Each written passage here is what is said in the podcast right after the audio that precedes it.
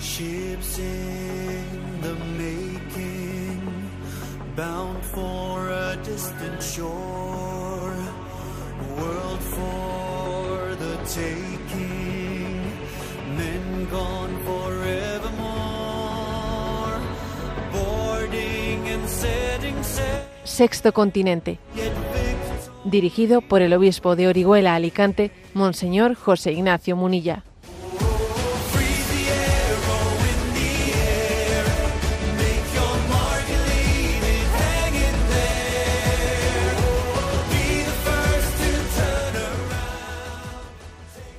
Cordial saludo a todos los oyentes de Radio María. Un día más, con la gracia del Señor, nos disponemos a realizar este programa radiofónico llamado Sexto Continente, que lunes y viernes de 8 a 9 de la mañana, una hora menos en las Islas Canarias, realizamos aquí en directo en Radio María España.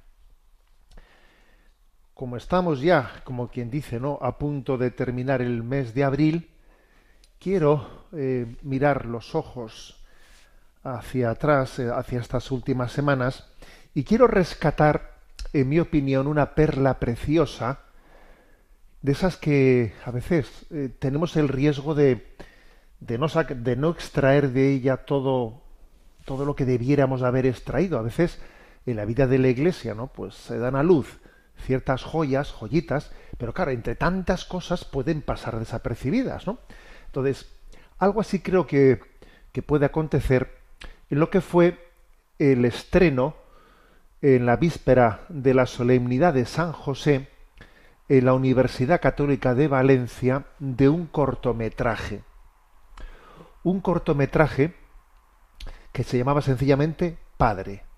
Es muy fácil, quien quiera buscarlo lo va a encontrar muy fácilmente en la red, basta que ponga cortometraje Padre y lo va a encontrar, ¿no? Es un cortometraje pues producido eh, por Lucía Garijo, está basado en el libro Paternidad robada, eh, Paternidad robada de María Calvo, y es un cortometraje que tiene, digamos, la valentía, el acierto, de una manera muy fresca, de entrar en la consideración de la importancia de la figura del padre, ¿no? Entonces me pareció una joya, yo no pude asistir presencialmente, lo vi eh, pues a través de telemáticamente el estreno, y la verdad es que a raíz, ¿no? A raíz de, de, esa reflexión sobre, sobre el influjo tan benéfico, tan necesario que tiene la figura paterna en la psicología de los niños, en la, en la integración de la familia, bueno, pues uno va descubriendo muchas cosas, ¿no? Lees por aquí, lees por allá, y, claro, eh, creo que una de las grandes heridas que tiene nuestra nuestra cultura, me lo habéis escuchado muchas veces, es la herida de la paternidad. La herida de la paternidad es muy fuerte, muy fuerte. Entonces, en este arranque de, este programa de Sexto Continente, os voy a compartir algunas, algunos datos ¿no? que se dan en ese libro de María Calvo, eh, Paternidad Robada, pues que, son impactantes y que no nos los tomamos en serio. ¿no? Hay muchos estudios que demuestran cómo la carencia de, del padre está en la base de la mayoría de los conflictos sociales más urgentes, ¿no? Desde la pobreza, la delincuencia, el embarazo de adolescentes, el abuso infantil, la violencia doméstica, ¿no? La ausencia de padre eh, física o, simple, o, simplemente emocional, ¿eh? pues por una distancia emocional hacia el padre, puede tener efectos muy negativos sobre los hijos, ¿no? Incluyendo graves problemas de salud, de salud psíquica también, ¿no? Porque se genera un gran estrés en esa situación de desamparo por la ausencia de padre. Entonces, fijaros qué datos, ¿eh? qué datos se recogen aquí, ¿no? Son datos que ha ofrecido la administración norteamericana ¿no? y que son ejemplificadores de este gran problema que tenemos. ¿no? Estos son los datos. El 63% de los suicidios de jóvenes se dan entre muchachos que no tienen padre. 63%, ¿eh? El 90% de los niños que, se van de casa, que huyen de casa, son de familias sin padre. El 90%. El 85% de los chicos con desórdenes de conducta provienen de familias sin padre. El 80% de, de violaciones con violencia los, cometen chicos de padres ausentes, ¿no? Los jóvenes sin padre protagonizan el 71% del abandono escolar en secundaria. El 71%. El 75% de los adolescentes en centros de desintoxicación no conoce a su padre el 70% de jóvenes internados en reformatorios, 70%, creció sin padre. El 85% de jóvenes en prisión provienen de familias en las que solo tuvieron madre. El 85%. Son unos datos tremendos, ¿eh? Son unos datos tremendos de la administración norteamericana. Y además, en este estudio es especialmente impactante observar ¿no? que la, ausencia de la madre no tiene tanta repercusión, ¿no? Lo cual, lo cual implica que, claro, obviamente son muchos menos casos ¿no? en los que hay ausencia de madre, pero lo que queda claro es que el, tema, el, tema dirimente, ¿no? O sea, la, figura dirimente para distinguir eh, el influjo en nuestra en nuestra conducta transgresora es la figura del padre. La ausencia de la figura del padre, más que de la madre, es la que determina que vaya a haber conductas transgresoras o que no vaya a haberlas, ¿no? Bueno, entonces creo que estamos en una ante una gran herida de la paternidad, una gran herida de la paternidad, ¿no?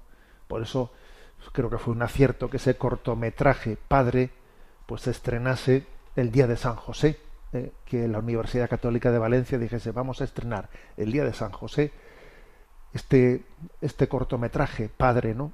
Y yo la verdad es que os lo recomiendo a todos, ¿no? Y, y creo que nos tenemos que poner en, en modo de reflexión.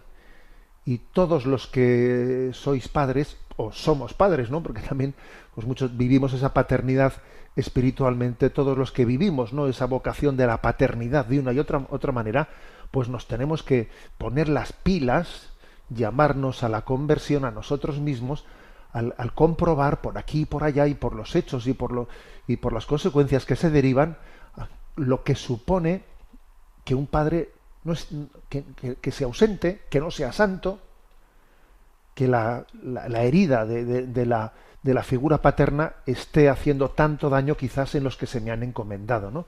Mi ausencia, la carencia, mi falta de santidad, mi falta de entrega, es una gran responsabilidad, ¿no?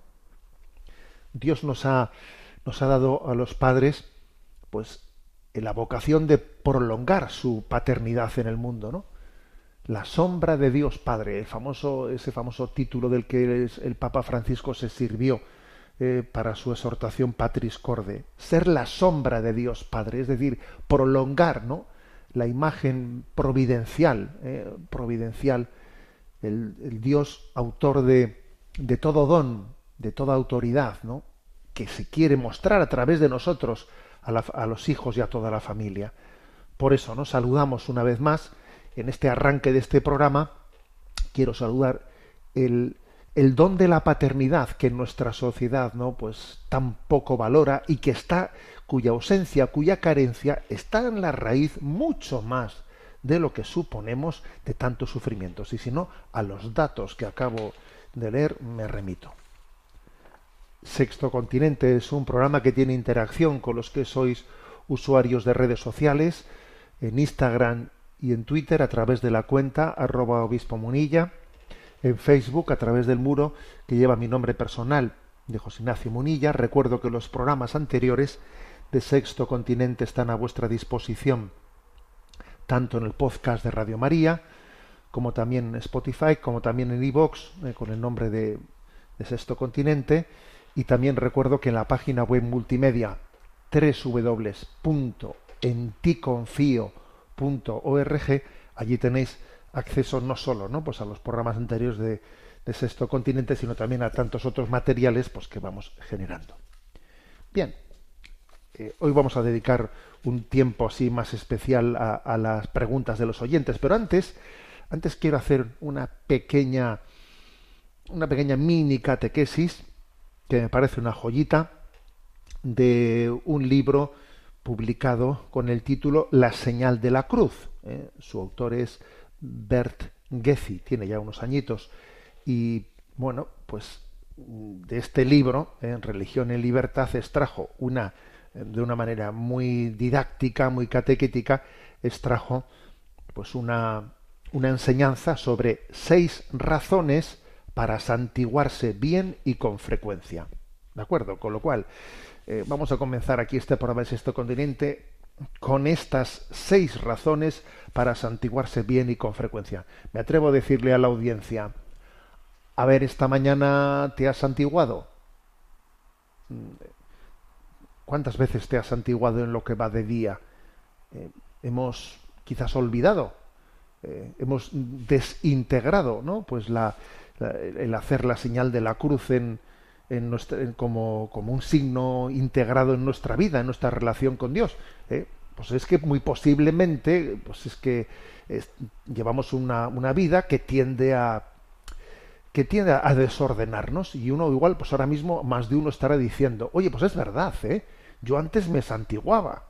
Antes, oye, me levantaba, salía de la cama, me santiguaba, o salía de casa, me santiguaba, tal. Oye, pasaba por una iglesia y me santiguaba, y he ido dejando de hacerlo. Oye, ¿y eso cómo ha sido eso? Eso casi ha ido, ha, ido ocurriendo sin darme cuenta, ¿no? Seguro que más de un oyente, según yo he dicho esto, pues ha reflexionado de esta manera. Es que mm, para cuando nos queremos dar, dar cuenta, pues eh, estamos en, una, en un contexto de secularización en el que hay un influjo que nos arrastra inconscientemente, ¿eh? inconscientemente. No, porque haya existido un rechazo, sino para, sino para que para cuando quieres darte cuenta resulta pues que mm, que has ido perdiendo ¿eh? determinados signos y los signos tienen importancia porque los signos significan los signos traen al presente actualizan ¿eh? Claro, entonces los signos son importantes. Claro, también es verdad que hay que es importante hacer los signos pues con todas las consecuencias, no no como una superstición, un sortilegio, ¿eh? como cuando salta un eh, hay un futbolista y al campo de fútbol y hace así que como que no me vean alguna señal de cruz rápida que eh, a ver, los signos tienen que ser hechos consciente y plenamente, ¿no?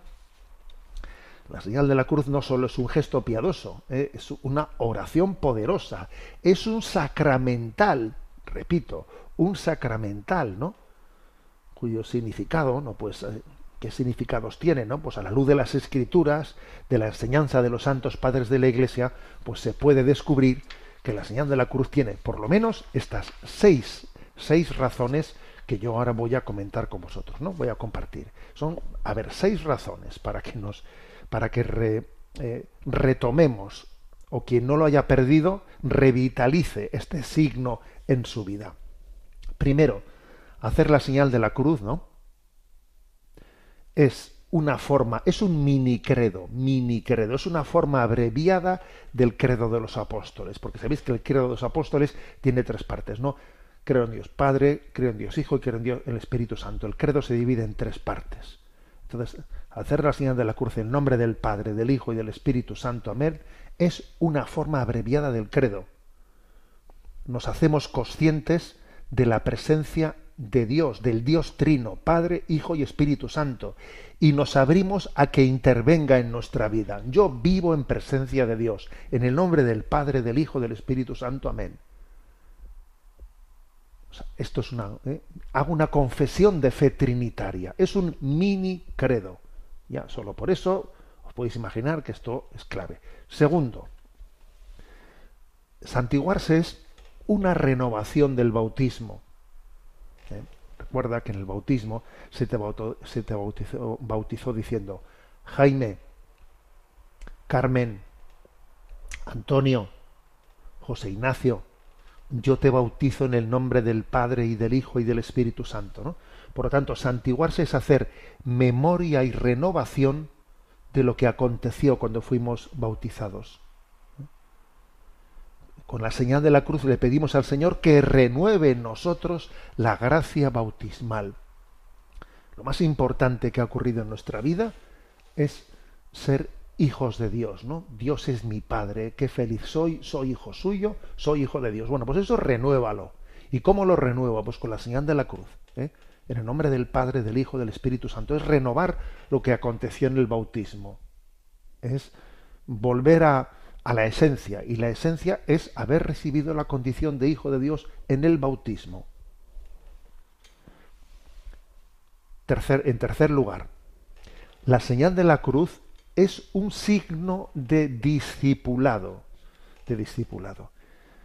Mm, a ver, quiero. ¿Qué significa esto? Significa que cuando se, se hace el bautismo, en el bautismo, siempre eh, se, mm, Dios él nos hace hijos suyos, nos reclama como, nos reconoce y nos reclama como hijos suyos y nos marca con un signo de la cruz, igual que el dueño de un rebaño de ovejas marca sus ovejas, ¿no? Con un, con un sello, ¿eh?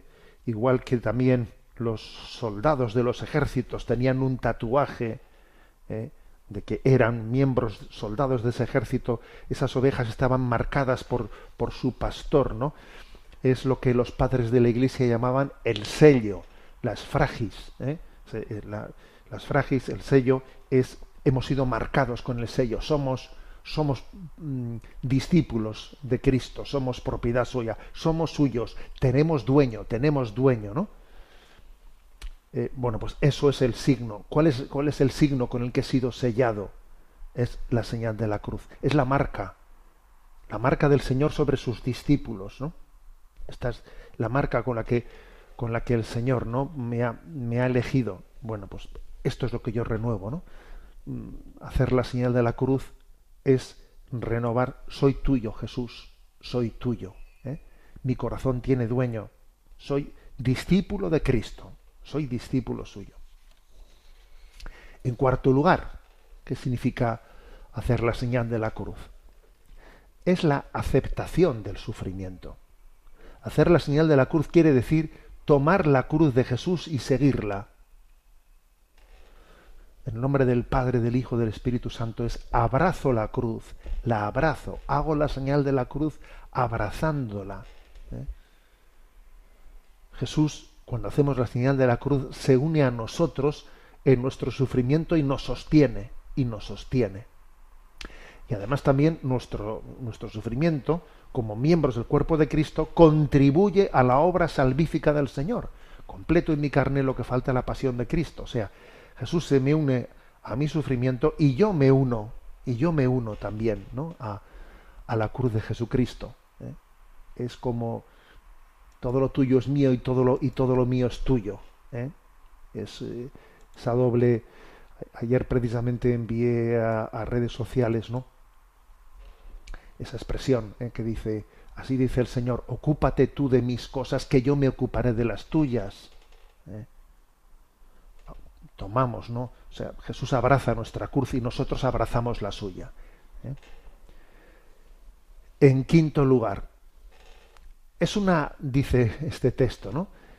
Este, este libro que estoy un poco intersacando unas cosas suyas, ¿no?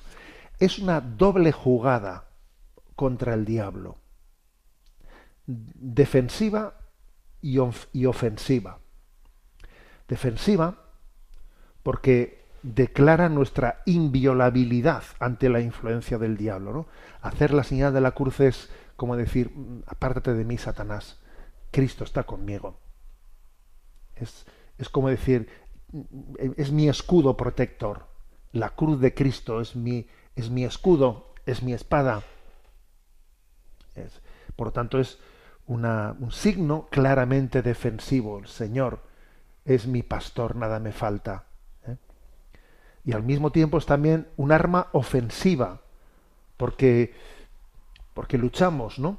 con Cristo para la implantación del reino de Dios en medio de este mundo de tinieblas. No solo estamos a la defensiva, no, no. Con Cristo vamos al ataque. La mejor defensa, os aseguro que es el ataque, ¿eh? La mejor defensa es el ataque. No podemos plantear nuestra vida cristiana como me voy a poner aquí atrás eh, encerrado en la portería y a ver si aquí hacemos una defensa numantina que no nos metan gol. Mira, no, mm, ¿sabe lo que te digo? Vamos a avanzar vamos a avanzar y por la gracia de Cristo el gol, el gol va a ser suyo, va a ser del Señor. ¿eh? Luego, hacer la señal de la cruz no solo es un va de retro, Satanás, apártate de mí, ¿eh? que Cristo está conmigo, sino también es un arma ofensiva contra, contra el maligno y contra, contra el reino de las tinieblas, ¿no? Porque creemos que, que el reino de Dios se está implantando y se está y se está extendiendo a través de nuestra de, nuestro pobre pero verdadero deseo, ¿no? de ser seguidores de Jesucristo. Por lo tanto, es una doble jugada contra el diablo. Y en sexto lugar, en sexto lugar, hacer la señal de la cruz es una victoria sobre la carne. Hacer la señal de la cruz manifiesta nuestra decisión de crucificar los deseos carnales y vivir según el Espíritu. ¿eh? Hay tantos textos, ¿no? Tantos textos como, por ejemplo, ¿no? Eh, Colosenses 3, 5, 15, que nos hablan de cómo nos despojamos de nuestras malas inclinaciones y nos revestimos de Jesucristo. Los padres de la Iglesia enseñaron que la señal de la cruz vence poderosas tentaciones como la ira, la lujuria. O sea, es como recurrir a la, a la, a la señal de la cruz cuando somos tentados, cuando somos tentados, ¿no? Para que la cruz de Cristo nos libere con la fuerza de Cristo y no nos haga esclavos de la carne.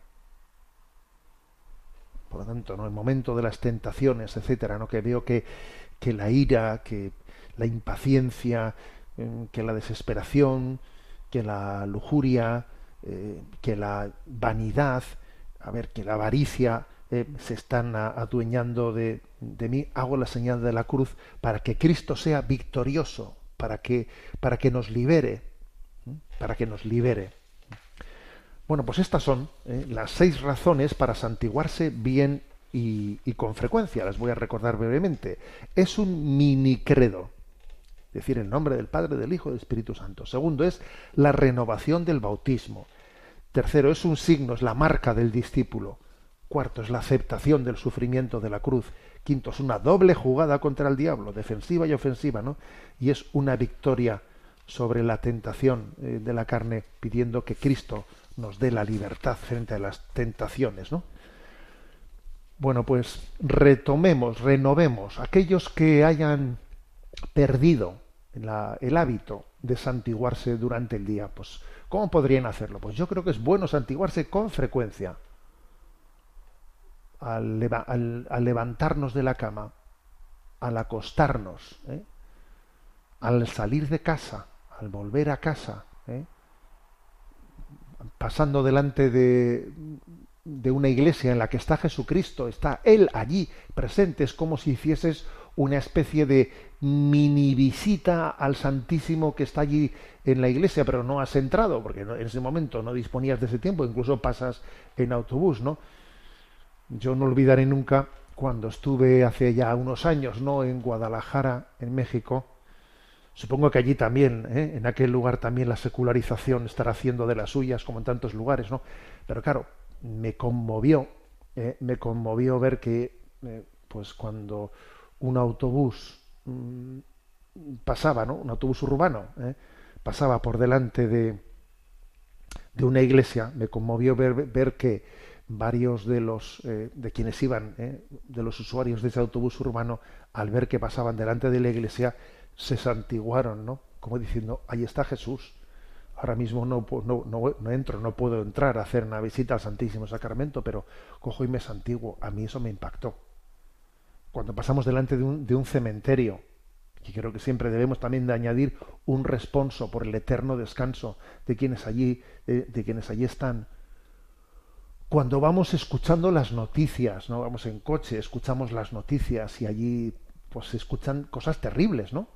Cosas terribles. Y entonces hacemos también una oración, hacemos, hacemos la señal de la cruz. Tenemos que integrar la señal de la cruz en nuestra vida. Cada uno que discierna, ¿no? Cómo hacerlo y de qué manera, pero, pero creo que tenemos que no solo retomarlo cuando lo hemos perdido, sino también eh, llenarlo de sentido, renovar su sentido, ¿eh? el sentido de, de Cristo, de Cristo Redentor. Bien, pues antes de continuar adelante con las con atendiendo ¿no? a las consultas de los oyentes, como hemos hablado del Padre, de la figura del Padre, ¿no? En el arranque de este programa, hemos hablado de, ese cortometraje Padre que se estrenó el día de San José en la Universidad Católica de Valencia. Bueno, pues vamos a escuchar esta canción que tiene precisamente ese título, Mi Padre me ama.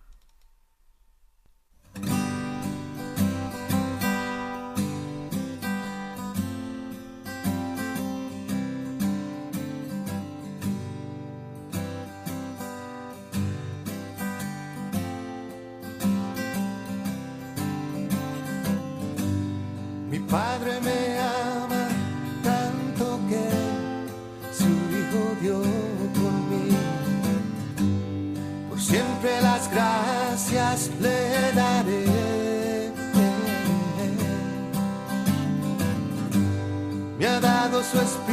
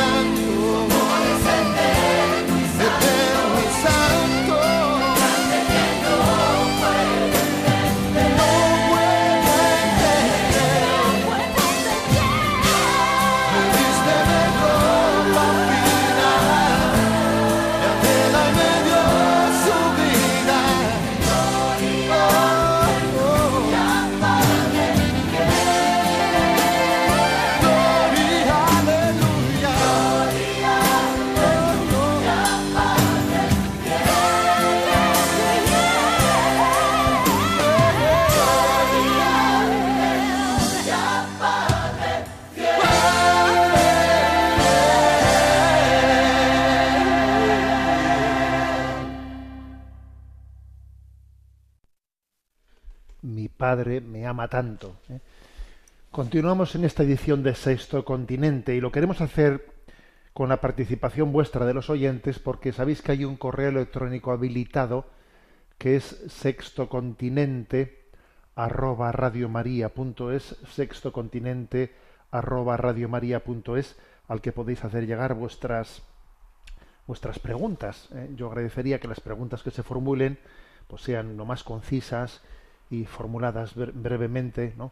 Porque también quiero pedir disculpas porque igual a veces no pues observo que entran muchos correos pues que quisieran el poder tener otro tipo de atención, etcétera, pero pido disculpas porque no, no tenemos, no tengo la capacidad ¿eh? de poder atender eh, pues personalmente personalmente cosas que, nos llegan, no pido disculpas y pido también que comprendamos que, que este servicio que aquí se realiza tiene la finalidad no tanto de mm, resolver cuestiones personales, que para eso obviamente los acompañamientos espirituales creo que son insustituibles y tienen que ser personales, ¿no? Pero sobre todo es servirse, ¿no? De, la consulta que alguien haga para que mm, ayudemos a generar criterio, ¿eh? pues que, mm, ir, ir discerniendo, generar una cultura del discernimiento, pues desde, desde la doctrina de la Iglesia, desde la Sagrada Escritura, eh, desde eh, el sentido común eh, utilizado para la reflexión, para el discernimiento. Esa es la finalidad que tiene, ¿no? Bueno, pues tenemos en la emisora, si no me equivoco, creo que está Natalia con nosotros y ella nos va a ir presentando las preguntas seleccionadas. Buenos días. Buenos días, monseñor. Pues comenzamos con una catequista llamada Yolanda que nos escribe. Soy catequista y siempre enseño que debemos tener el corazón limpio para ir a comulgar pero en la última cena del Señor, Él le dio el pan a Judas y ya sabía el gran pecado que tenía en el corazón. Eso me hace pensar mucho. Un abrazo. Sí, y, precisamente además, ¿no? El texto evangélico dice, ¿no? Que cuando Judas cogió el pan eh, y, y comió el pan en la última cena, abandonó y dice el texto, era de noche era de noche, esa afirmación era de noche, también hace una referencia a la oscuridad, ¿no? a la tiniebla, ¿no? al gran pecado que supone haber comulgado, ¿no?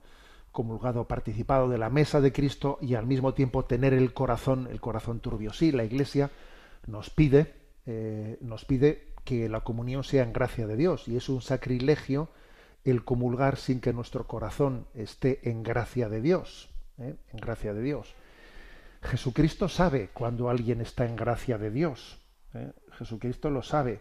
Eh, y también Él sufrirá cuando ve que alguien que no está en gracia de Dios viene a comulgar. Por parte del Señor hay un sufrimiento porque ve un corazón no, no preparado, que está comulgando sin conciencia de lo que está haciendo, ¿no? Sin conciencia, sin, sin un acto de contrición, sin haberse acercado al sacramento, al sacramento de la confesión. Sí, por parte de Jesús hay un sufrimiento y por parte nuestro debe de haber pues la preocupación de comulgar, de comulgar bien, ¿eh? de comulgar bien. Eh, asomarnos también al sufrimiento de Cristo por, por, ver cómo participamos indignamente de los sacramentos nos podría, nos debería ¿eh? de hacer de hacer reflexionar pues la importancia de renovar nuestra, nuestra conciencia de que somos indignos. Señor, yo no soy digno de que entres en mi casa, ¿no? Le faltaba, o sea, a Judas le faltaba conciencia de indignidad, ¿eh? de indignidad. Bueno, pues ojalá todos nosotros, ¿no? Pues podamos tenerla. Adelante con la siguiente pregunta. Una oyente llamada Ana Isabel nos plantea lo siguiente. Buenos días, monseñor. Sigo su programa habitualmente y le doy las gracias por su esfuerzo. El otro día mi hijo de ocho años, al salir del colegio, me dijo que en clase le habían explicado que el hombre viene del mono. Al principio no supe qué decirle y entonces le pregunté que por qué ahora los monos no se convierten en hombres. Él no supo tampoco qué responderme. Después le dije Mira, hijo, yo no sé si venimos del mono o no, solo sé que Dios vino y nos puso el alma que los demás animales no tienen. Mi pregunta es ¿qué sería lo correcto responderle no quiero decirle algo que no sea correcto, pero sí dejarle claro cómo Dios nos creó. Le pido su bendición para mi familia y le mando un cordial saludo. Bueno, es interesante ¿eh? esta, esta consulta de Ana Isabel sobre su hijo de ocho años. Me ha, me ha venido a la mente un chiste, un chiste que me contaron no hace mucho, ¿no? Que dice que, que viene un hijo, ¿no? Eh, le dice a su madre, dice, mamá, tú me has dicho tú me has dicho que, que a nosotros nos creó Dios, ¿eh? pero papá, papá me dice que venimos del mono, ¿eh? Y entonces la madre le dice, mira hijo, es que papá te habla de su familia, pero yo te hablo de la mía.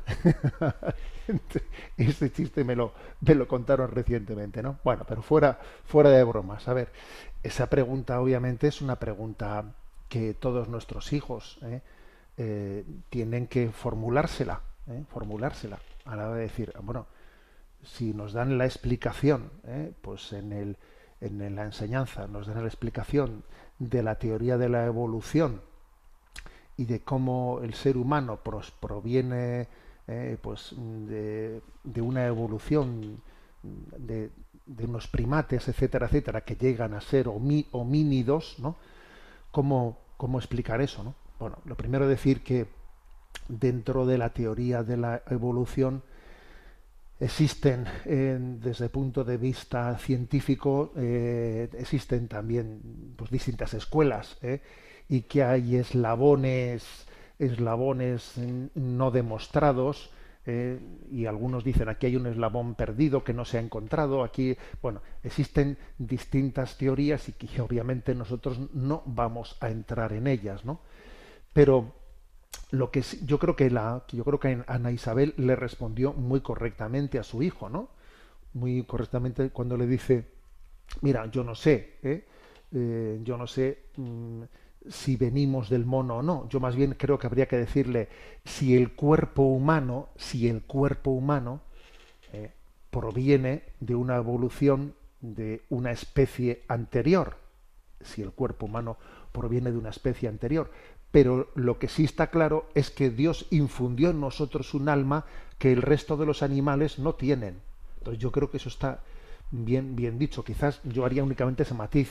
Es decir, el hombre el hombre puede provenir o proviene del mono. En todo caso, el cuerpo del hombre, pero no el hombre, porque para que el hombre sea hombre no hace falta, no es necesario únicamente una evolución de, del cuerpo, sino hace falta una intervención de Dios en la que crea el alma. ¿eh? También, por otra parte, la respuesta que, que Ana Isabel le da a su hijo, diciéndole, oye, ¿y por qué ¿Y por qué no continúa ah, sucediendo eso de que los monos pasen a ser hombres? ¿Por qué la evolución eh, eh, se aconteció en aquel momento y ahora los, los, los, monos no siguen deviniendo ¿no? en una... En, ¿Por qué se detuvo eso? Pues porque obviamente, porque obviamente ha habido un momento ¿no? en el que también Dios, eh, llegada, llegada a un momento de plenitud en esa, en esa evolución, ha intervenido pues, creando al hombre, creando al hombre e infundiendo su aliento de vida, infundiendo su alma en, pues, en, en, el cuerpo, en el cuerpo humano. Si os fijáis en el libro del Génesis, obviamente el libro del Génesis no pretende hacer afirmaciones eh, científicas. El libro del Génesis es un libro religioso. Pero a mí me llama la atención dos cosas. Primero, que habla el libro del Génesis de distintos días en la creación del mundo. O sea, habla de una, un recorrido en la creación. O sea, podía perfectamente no haber dicho el Génesis, haber, haber hablado, Dios hizo, Dios hizo esto, el otro, el otro, y así creó el mundo de golpe. Pero no, habla del primer día, el segundo día, el tercer día, que obviamente no, esos días no los entendemos en el sentido de día 24 horas, sino una evolución en la creación. ¿eh? Eso es lo primero que me llama la atención. Y lo segundo, que cuando llega el momento de la creación del hombre, hace una distinción que es muy curiosa, que es cómo formó, ¿eh?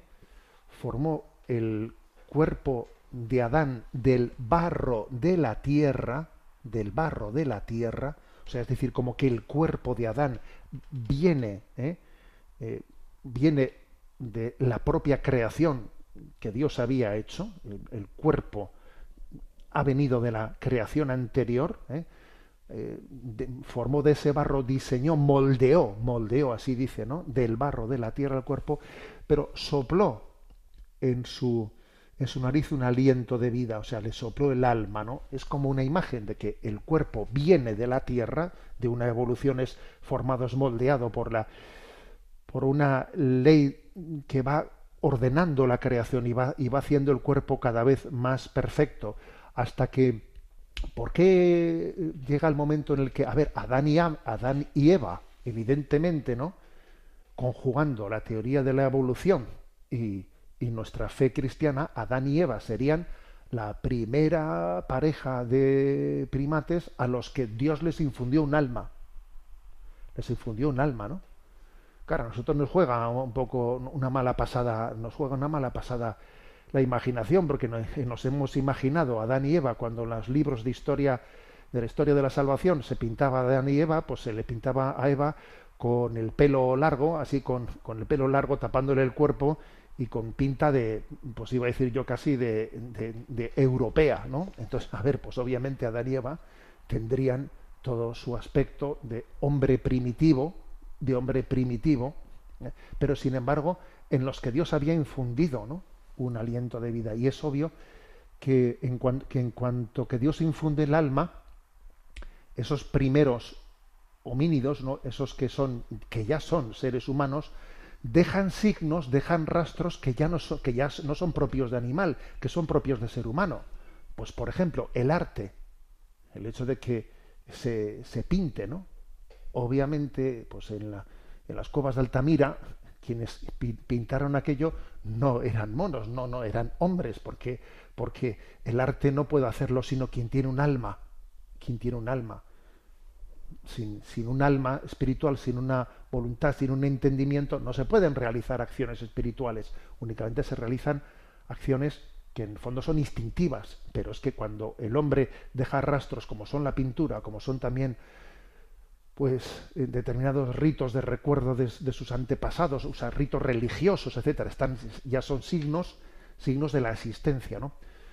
¿Por qué entonces en un momento determinado aconteció la creación, la creación del hombre? Bueno, pues porque quizás la evolución corporal ya había llegado a un punto de suficiente también porque el alma requiere, para que el alma sea recibida, requiere un cuerpo que tenga una capacidad mínima suficiente ¿eh? de, conjugarse, de, unificarse en una unidad sustancial con, el alma, porque el alma se une sustancialmente al cuerpo. Entonces también el cuerpo requería una evolución y un grado de perfección mínimo necesario para que el alma pudiese ser infundida y entonces crear esa unión sustancial cuerpo y alma. ¿eh?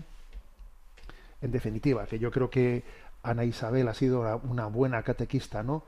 De su hijo y creo pues que le ha respondido bien ¿eh? cuando le dice eh, eso de mira yo no sé si venimos del mono o no lo que sí que sé es que Dios nos puso un alma que los demás animales no tienen Dios infundió ese ese alma ¿no? adelante con la siguiente pregunta un oyente nos plantea lo siguiente. Buenos días. Mi novia me ha confesado que hace cinco años, cuando tenía 16, se quedó embarazada y abortó. Yo tengo una fe, una gran fe, y el aborto no lo defiendo en absoluto, y desde que me lo contó me ha dejado roto, porque es algo que jamás me esperaría. Por eso, en parte, lo veo como una misión que me manda el Señor para ayudarla a, a reencontrarse con Él. De parte de ella no encuentro un arrepentimiento serio, porque tenemos maneras diferentes de verlo. Yo lo único que quiero es que quede en paz con Dios y que vea lo que verdaderamente cometió y se arrepienta de verdad y de corazón. Creo que así yo también tendré la conciencia tranquila. No quiero que cada vez que la vea me acuerde de esa mancha en su pasado, ya que todos tenemos y no soy yo quien para juzgar. Espero vuestro consejo y ver qué puedo hacer. Muchas gracias, Monseñor Monilla, y a todos los colaboradores de Radio María. Bueno, pues la verdad es que sí que impresiona escucharte, eh, escucharte y ver como diciendo, madre mía, ¿y ahora qué hago, qué hago yo, no? Bueno, creo que en principio, en primer lugar, pues es una buena señal, ¿no? A ti ese, para empezar, creo que hay que valorar ¿eh? que ella te haya contado eso, que ella no se haya guardado y, que haya compartido con eso ese episodio de, de, su vida, pues creo que es algo positivo, ¿no?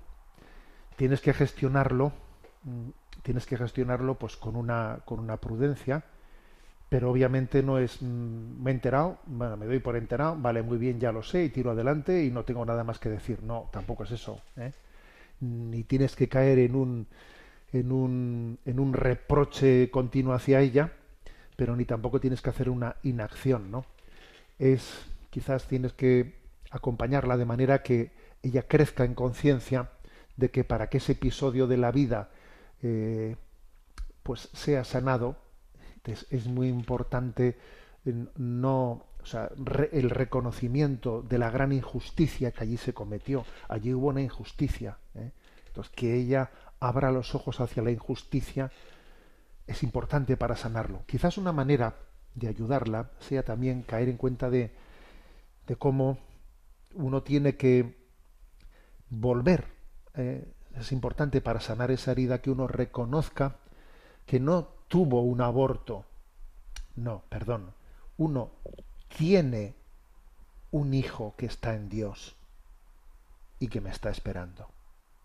¿Eh? Porque cuando decimos yo aborté, tuve un aborto, eso pasó antes, bien, pero perdón, ese niño eh, no solamente existió, sino que existe y está en Dios y ahora os acompaña. Y os acompaña. Y de alguna manera tú que tienes esa novia que abortó cuando era jovencita, adolescente, y que si Dios quiere, ¿no? Pues igual en tu relación de noviazgo puedes llegar al matrimonio, al matrimonio, tú también a ella la, a la hora de, de acompañarla y de decirla, mira, eh, eres madre, ¿no? Yo, mm, yo, yo quiero, si Dios nos da el don de la paternidad, ¿no? Quiero ser mm, pues el padre eh, de tus hijos, ¿no? Y tú la madre de mis hijos, ¿no?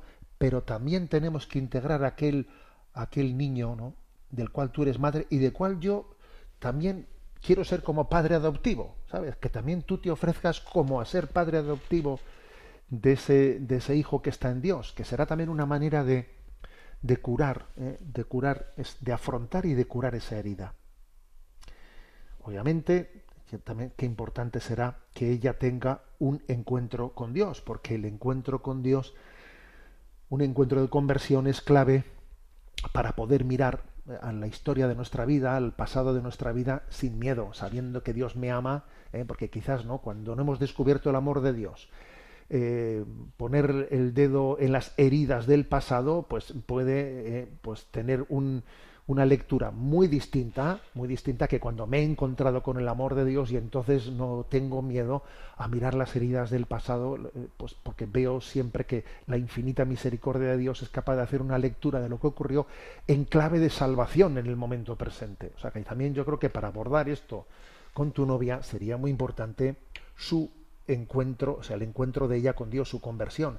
Y la conversión de ella pasa por la tuya, ¿sabes? Porque, porque es que eh, si, si, lo vuestro es de Dios y, tenéis una vocación al matrimonio, está claro que vuestra conversión tiene que ser mutua, tiene que ser conjugada. ¿eh? Pero en esa conversión ella descubrirá que tiene un hijo y que está en Dios. No solo tuvo un aborto, no, tengo un hijo que está en Dios. Y tú, si te casas con ella, serás de alguna manera también padre adoptivo de ese hijo. ¿eh? Creo que, que, esa es la manera de afrontar plenamente ¿no? Esta, esta herida. Pero valora mucho, valora mucho que ella te haya dicho esto, que ella haya abierto su corazón, ¿eh? que te haya dicho, mira, ahora tengo 21 años, ¿no? pero cuando tenía 16 pasó esto. Valóralo, pídele a Dios la gracia, ¿no? que tengas el don del espíritu de gestionar, ¿no? Pues ese, ese acompañamiento para que esa herida pues pueda llegar a ser, ¿no? Pues pues, pues abordada y sanada. Adelante con la siguiente pregunta. Una oyente llamada Chara García nos plantea, estimado Monseñor, me asaltan dudas sobre el purgatorio, sobre todo considerando que una vez que morimos en esta vida pasamos a otra dimensión en la cual no existe el tiempo. Entonces, ¿por qué rezamos por las almas del purgatorio para que pronto puedan alcanzar el cielo? ¿Cómo se mide el tiempo allí? No sé si he partido de una premisa equivocada. Espero, por favor, su aclaración. Gracias. Dios nos bendiga a todos. Bueno, interesante la pregunta de Chara. Sí, yo creo que parte de una premisa equivocada, ¿no? La premisa equivocada es, bueno, pues mm, en la otra vida ya no existe el tiempo. Si en la otra vida ya no existe el tiempo, entonces, ¿qué sentido tiene el purgatorio? El purgatorio es un tiempo de purificación. A ver, eso de que en la otra vida no existe el tiempo hay que matizarlo. ¿eh? Dios es eterno. ¿Eh? El concepto de eternidad ¿eh? solamente se aplica plenamente a Dios. Boecio tenía una, una definición de eternidad, ¿no? Es, decía, como la perfecta posesión en un punto de todo, de toda la historia, ¿no? O sea, de toda la, de toda la realidad. Bien, eso solamente se puede aplicar a Dios. ¿eh? Eh, pero sin embargo, sin embargo, en todas las criaturas existe, ¿eh? existe una cierta temporalidad, porque Dios cuando nos crea, nos crea en el espacio del tiempo. Es verdad, es verdad que en la vida eterna el tiempo y el espacio no son como el de esta vida, están transformados, están transfigurados y, y, no entendemos, eh, o sea, no sabemos, ¿no? no conocemos con exactitud las diferencias que existen entre el tiempo y el espacio, entre esta vida y la otra vida. ¿no? Pero en la teología clásica, ya Santo Tomás de Aquino habló de que existía un tiempo, un, un tiempo diferente del nuestro, pero un, un, cierto concepto de tiempo en el más allá de la muerte que él llamó el Evo, y, nuestro querido Benedicto XVI, el gran teólogo, ¿no? Cuando habló de estos temas, él habló del tiempo antropológico, es decir, como que después de esta vida, en la vida eterna existe un tiempo antropológico. Porque, por ejemplo, vamos a ver, cuando mm, un santo, ¿eh? un santo intercede por nosotros, pues un, un acto de intercesión tiene un antes de y después de antes de interceder y después de interceder. Luego hay un cierto tiempo, ¿eh? Un cierto tiempo, que no es el tiempo de aquí, que serán de minutos, segundos y horas, ¿eh? no es este tiempo cronológico, pero sí, sí que existe un cierto tiempo, una sucesión en los actos. Antes de interceder por una persona, después de haber intercedido. Esto pasa con las almas del purgatorio. ¿eh? Las almas del purgatorio que no están preparadas para suficientemente preparadas y purificadas para poder gozar de Dios en el cielo, tienen un, pasan por un estado en el purgatorio en el que se disponen a purificarse. Luego hay un antes de purificarse y después de purificarse. Que, claro, eh, a veces, por ejemplo, cuando se, cuando se habló, ¿no? se hablaba y se decía, ¿no? pues indulgencias, indulgencias de por tantos años de las almas de purgatorio. La verdad es que nunca, nunca la Iglesia entendió que si, por ejemplo, las indulgencias por las almas de purgatorio eran de cinco años, por ejemplo, era que se le iban a quitar cinco años a las almas de purgatorio, sino más bien las entendió como que se referían a, una indulgencia que valiese por cinco años de nuestra oración, eh, de la nuestra, pero de la de este tiempo, no la del más allá de la muerte. En resumen, eh, que mm, eso de que mm, después de esta vida eh, no hay tiempo, sino que únicamente hay eternidad, eterno, eterno solo es Dios. Nosotros participamos de la eternidad. O sea, sí es verdad que seremos eternos en el sentido de que viviremos para siempre, de que nuestra vida no tendrá fin. Sí, claro, en ese sentido sí somos eternos después de esta vida. ¿eh? pero en nosotros hay una sucesión, una cierta sucesión, mientras que en Dios esa sucesión no existe, Dios es eternamente hoy, hoy. En nosotros hay un, antes de y después de, hay una sucesión, porque toda creación está eh, inevitablemente insertada en, en, un cierto espacio y en un cierto tiempo. Bueno, un lío, ¿verdad? Lo que he dicho. Bueno, espero no haber liado mucho la cosa. ¿eh? Ah, vamos adelante con la última pregunta. Una madre nos pregunta lo siguiente. Somos un matrimonio con tres hijos que hemos intentado educarles según la fe católica. Lamentablemente uno de ellos se separó de la fe y se fue a convivir con una chica no bautizada. Como es lógico, hablamos con él en profundidad, pero no conseguimos hacerle recapacitar. Ahora se da la circunstancia de que se van a casar por lo civil y nos invitan a la boda. Dentro de la familia tenemos un debate sobre el cual debe ser nuestra postura. Mis hijos piensan que debemos ir, pero mi marido piensa lo contrario, argumentando que no hay nada que celebrar. ¿Cómo lo ve usted? ¿Qué deberíamos tener en cuenta para el discernimiento? Bueno, de este tipo de correos la verdad es que recibimos muchísimos, ¿eh? muchísimos. Y no es la primera vez que más o menos hemos abordado este tema. ¿eh? Pero, a ver, creo que primero hay que pedir los dones del Espíritu Santo para, para discernir adecuadamente, ¿eh? para discernir adecuadamente. Si un, si un hijo eh, pues, pues ha perdido la fe o quizás no la ha perdido, pero se ha alejado de la fe ¿eh? y entonces no, no va a casarse por la iglesia, claro, por una parte, eh, pues obviamente es un gran disgusto para la familia que le ha intentado que le ha intentado educar según la fe católica, pero también pensemos una cosa, no, lo correcto no sería que el chico se casase por la iglesia para no dar un disgusto en casa, ¿me explico? ¿Eh? Eso tendríamos que tener cuidado de no ejercer una presión de manera que al final pues el matrimonio, el sacramento se llegue a celebrar pues de una manera pues indebida, indebida casi sacrílega, podríamos decir, ¿eh? sacrílega por el hecho de que se está celebrando como una pantomima para dejarle a mis padres tranquilos, porque yo no tengo fe, yo por mí no me casaría por la iglesia. Claro, es, peor esto. Esto es peor que que se case por lo civil. Entonces, teniendo en cuenta esto, yo creo que, que hay que hacer un, discernimiento de cómo, de cómo proceder, ¿no? O sea, al hijo, al hijo se le ha podido eh, intentar transmitir unos valores. Y el hecho de que ahora, llegado el momento de su, de su boda, se plantee la cuestión, ¿qué hacemos? ¿Asistimos? ¿No asistimos? A ver, yo creo que si asistimos y él sabe qué es lo que pensamos, ¿no?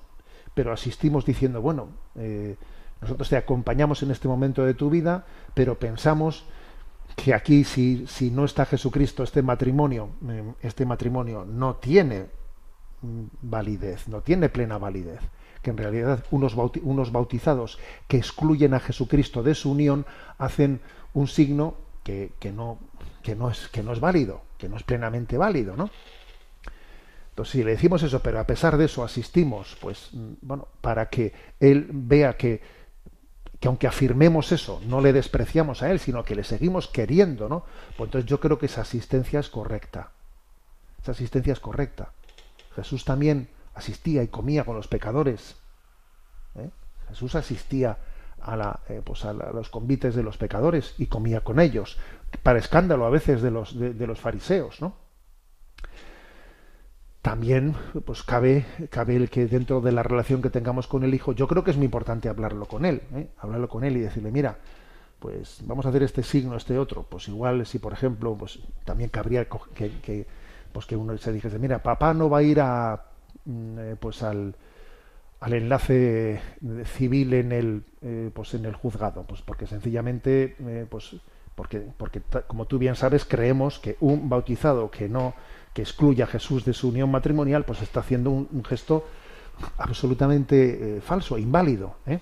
Papá no va a ir al enlace, pero, pero va a ir a la comida después, para que, para que quede claro que no existe ningún tipo de, de, rechazo ni desprecio. Podría haber diversas posibilidades, ¿no? Podría haber diversas posibilidades, pero yo creo que, que es importante integrar que en nuestra relación con ese hijo debe de poderse continuar en una relación que no quede herida por esto.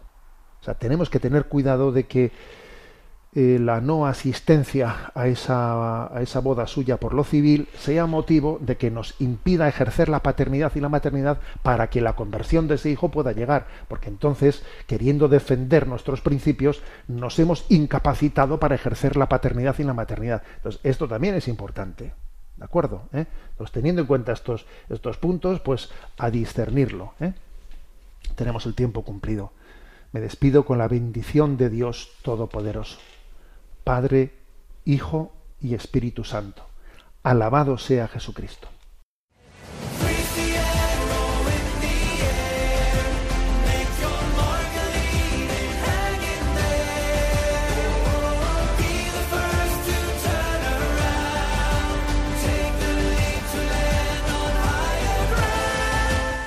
Finaliza en Radio María Sexto Continente, dirigido por el obispo de Orihuela Alicante, Monseñor José Ignacio Munilla.